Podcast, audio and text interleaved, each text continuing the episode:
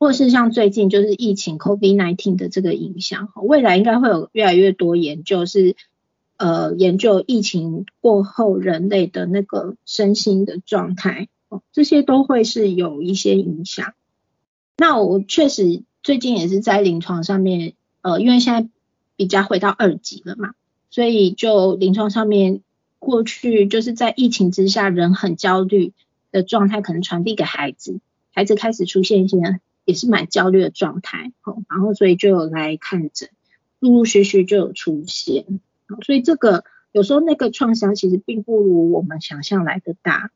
所以受受过这些创伤或者是说童年逆境的大人，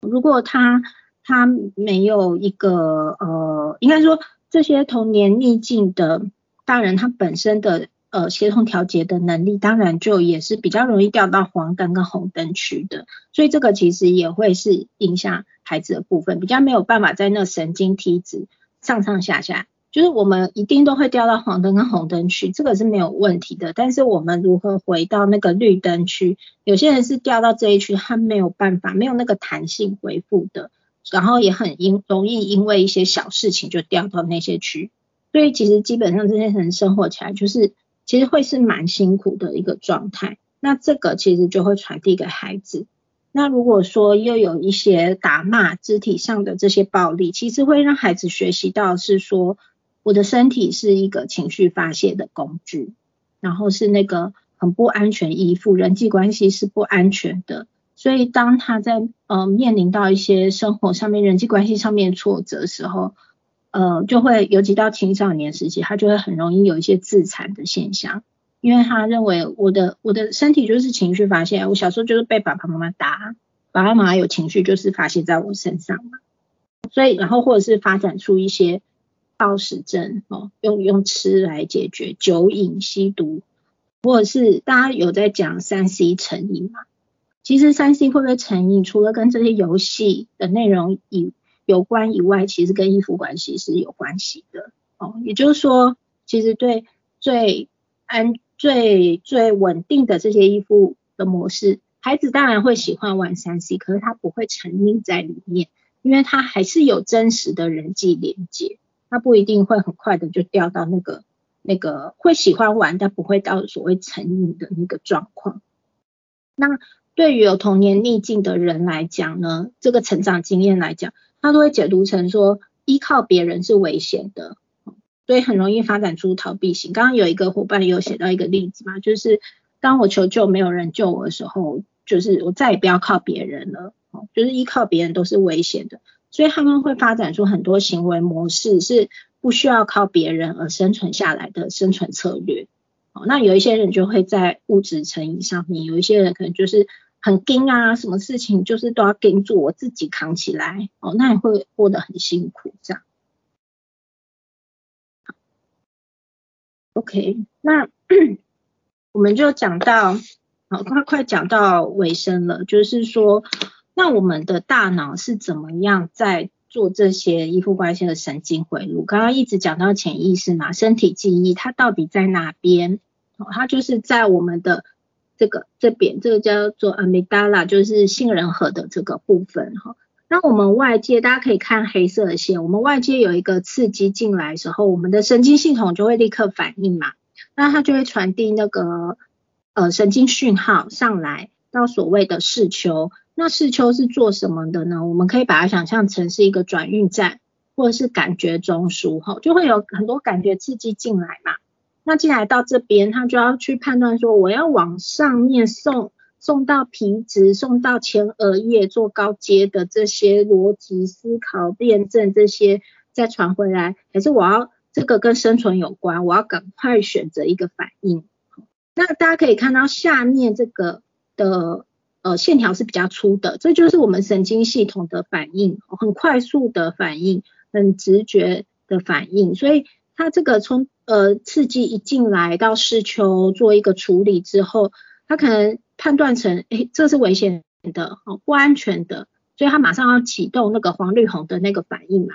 所以他就会立刻传到这个杏仁核。杏仁核是什么呢？杏仁核很重要，它是我们的情绪中枢。我们刚刚讲依附关系的内隐记忆、身体记忆都储存，感受都储存在这边，然后它特别又掌管我们的焦虑、恐惧、惊吓这些负面的情绪，他对这些负面的情绪的反应是会比较大的，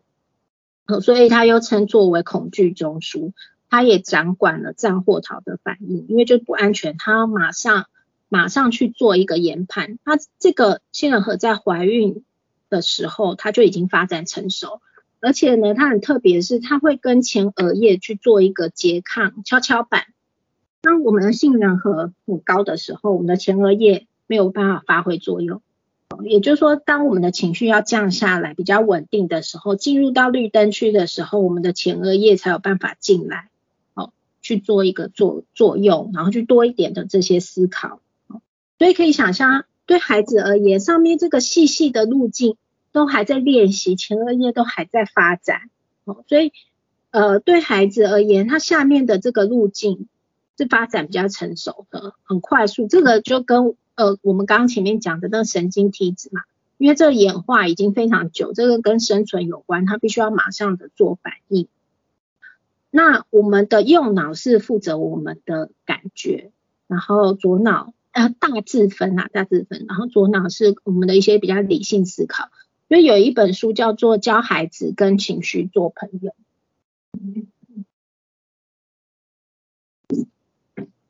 这本绿色的书《教孩子跟情绪做朋友》，他就有在讲左右脑的反应，他就从大脑的生理的部分来跟大家讲说，哎，怎么样去。去在孩子他的神经系统已经侦测不安全了嘛，他情绪已经高涨的时候，那我们先同理他，其实就是让他的那个右脑可以比较恢复平静的那个状态，就是他下面所谓的下脑的这个路径，哦，杏仁核的反应可以稍微降下来一点，然后我当我们的这个协同调节也出现，也帮助他回到绿灯区，那接下来我们就可以再好奇说，哎，那你。呃，我们刚刚看到可能是什么什么事情，哈，那你你怎么了？你要不要说说你的想法？这些就是帮他在建立他的上层脑到前额叶这边，再去多做一些思考跟判断。哦，那也会跟前额叶成熟有关嘛？我们在前面就有讲到，前额叶的成熟大概要到二十二十五岁，一直到四十岁都还在矫正的过程当中，哦，所以。一个是从右脑的这个情绪降下来到左脑比较理性思考，一个是从下脑的这个神经梯子很快速的反应，慢慢帮他连接到上脑去前额叶去多做一些思考的这个部分，好，让他的杏仁核可以先恢复一下冷静，然后来启动所谓前额叶思考。但是大家千万要记得，就是 对待就是这个过程都是发展的过程哦，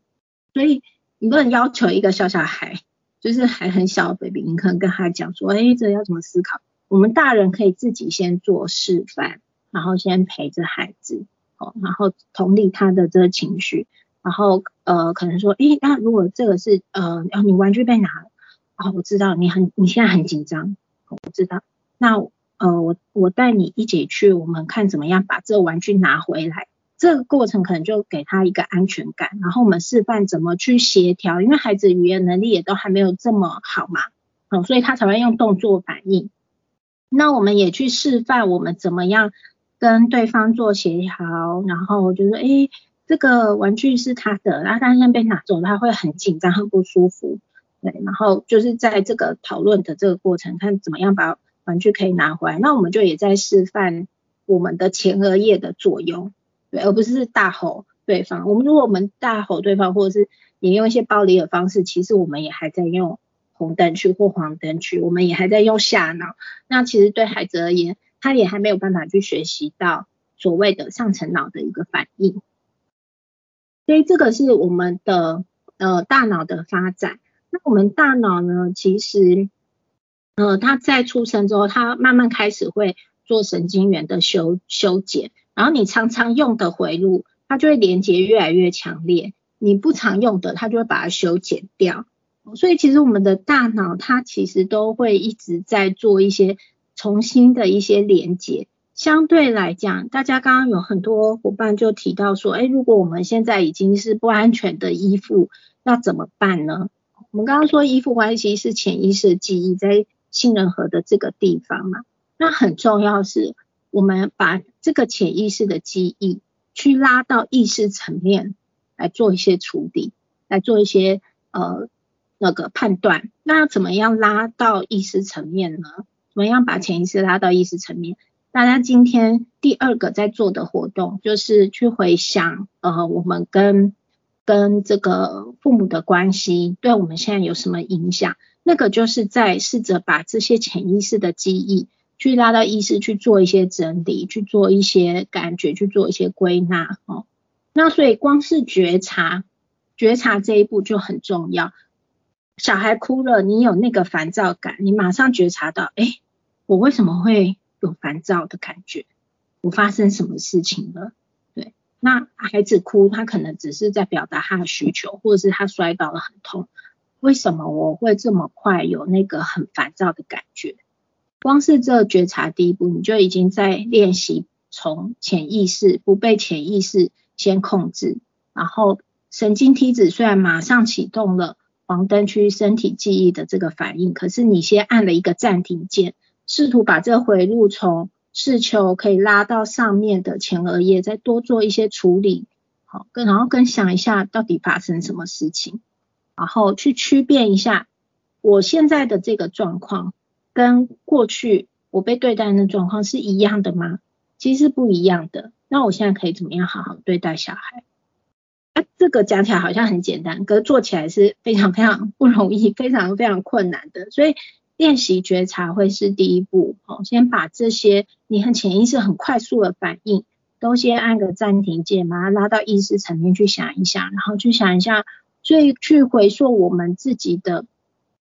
成长经验，也会是一个很重要的事情，哦，当我们能够去觉察，然后去去知道说我们过去发生了一些什么样的事情，所以影响到我现在有什么样的反应。光是这样子，其实你的神经系统都已经在建立新的回路，在形塑一个新的模式。好，那我现在对待孩子，我可以怎么样区别？说这个是孩子呃的状况，跟我当时的状况是不一样的。我有我的那个课题是需要去处理的。哦，那那怎么样处理？其实又会是一个比较长一点历程。首先，你的那个。情绪也要先获得一些释放，那也会要看每个人的议题是什么，然后也有可能是很多议题。那这些事件其实都会造成我们的一些信念跟情绪反应，所以会要再进一步的去调整。我知道我当时的有了一个什么样的信念，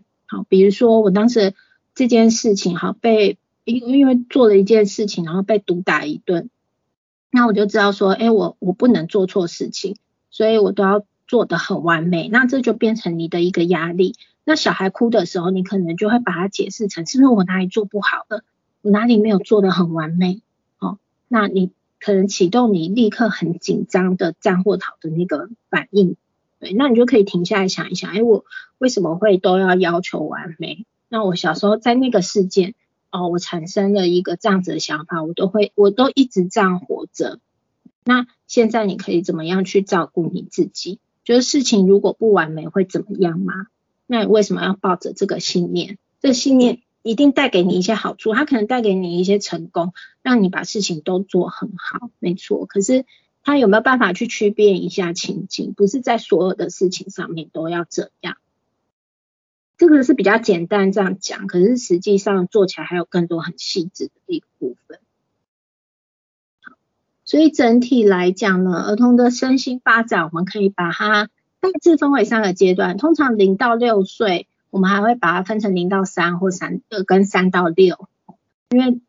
宝宝在零到六岁的时候，其实他整个的发展变化都是很大的。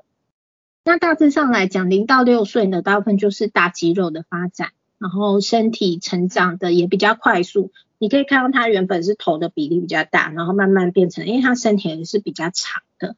那在认知部分，他就是呃会比较倾向自我中心，慢慢到可以看到那两个圈圈分开，哦，我是我，别人是别人是不一样的。可是他这时候思考也会是比较具体化的，眼睛可以看到的那个东西，还比较没有抽象概念的思考。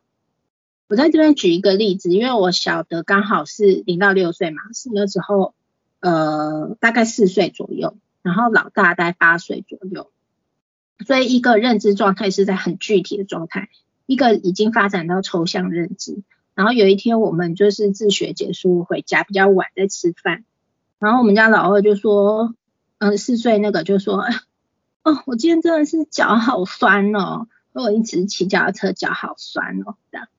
然后就哥哥就就 哥哥就跟他开一个玩笑，就说，啊，你脚是踩到柠檬哦，对，因为那个酸嘛，他就把来抽下跟那个酸，他就有点跟他开玩笑，你脚踩到柠檬，就弟弟也听不懂啊，因为他都还停留在那个很具体的状况，他就立刻想要柠檬嘛，然后就在想。自己有没有踩到柠檬？他说没有，我今天没有踩到柠檬。对，然后就要解释给弟弟听，哥哥哥哥就大笑啊，就要解释给弟弟听，但弟弟还是不懂，因为他就是柠檬很具体的那个画面跟想法，他就是没有踩到柠檬，他就是还是停留在那很具体的那个部分这样。然后心理社会的话，零到六岁的孩子就是。呃，客体关系、依附关系跟他的自我概念，这时候的发展主要是来自于他跟爸爸妈妈或主要照顾者的互动。好，那六到十二岁的孩子呢，就是进入学龄期的孩子，他要开始发展精细肌肉哦，所以写字啊，或他积木比较呃玩的越来越越小越细，然后认知的话，就是从具体开始发展到抽象的概念。那心理社会的话，它其实。开始像一个安全堡垒往外长了，树木开始往外长。他的自我概念不不光光只是在从爸爸妈妈而来了，还有他跟同学的互动，他跟朋友的互动也会建立他这个自我概念。所以他的自我概念开始从比较多元的方向去建构。那到十二十八岁的时候，生理上面就是性成熟啊，这些激素的一些分泌的大量的变化哦。那在认知的部分，他已经从抽象思考可以发展到逻辑推理，他这个前额叶开始慢慢呃比较成熟的发展起来。然后心理社会就是他会在同才里面去寻找认同感，所以就像一个树展开了，我们很重要。现在零到六岁都在根都在基础都在树干这基础，然后到他六到十二、十二到十八，他就是一直往外扩展下去了。好，所以我们今天依附关系的整个，嗯，从大家经验到理论概念，大概是讲到这边。那我回过头来，我想要跟大家分享的是说，为什么我要来讲这个依附关系？哈，就是我其实，呃，现在有蛮多场演讲都在讲这个依附关系。这个我要其实要回到是说，嗯。呃，我回到我的一个临床工作的一些案例，还有我在呃亲子共学，因为我共学七年嘛，带小孩共学七年，然后现在一直到自学，暖暖社自学，碰到的一个孩子的状态，刚好会是一个还蛮强烈的一个对比的部分。那我再举三个呃我在临床上面碰到例子，那这个都已经是修改过的哦，因为我们在工作都有保密原则，所以。基本上我们是不会就是呃讲一些个案状况，那这都是修改过的，就是不是真实有对应到真的人的状态哦。那但是大概蛮长会遇到这些状况。那第一个个案呢，就是呃这个让让我其实一直印象是非常非常深刻的。他大概大概三十岁左右。那治疗了也好一段期间，然后，嗯，他们家经济状况是很好的，可是，可是妈妈的状况会常常的去否定孩子，就是不认同孩子做的。所以有一次这个个案就很崩溃，就是呃在治疗室里面就哭得非常伤心。他就说，呃，我就是从小到大这么多年，然后我真的只想要妈妈跟我说一句。好，他就其实只是希望妈妈可以认同他做的事情，但是他说他这三十几年来他都没有听过，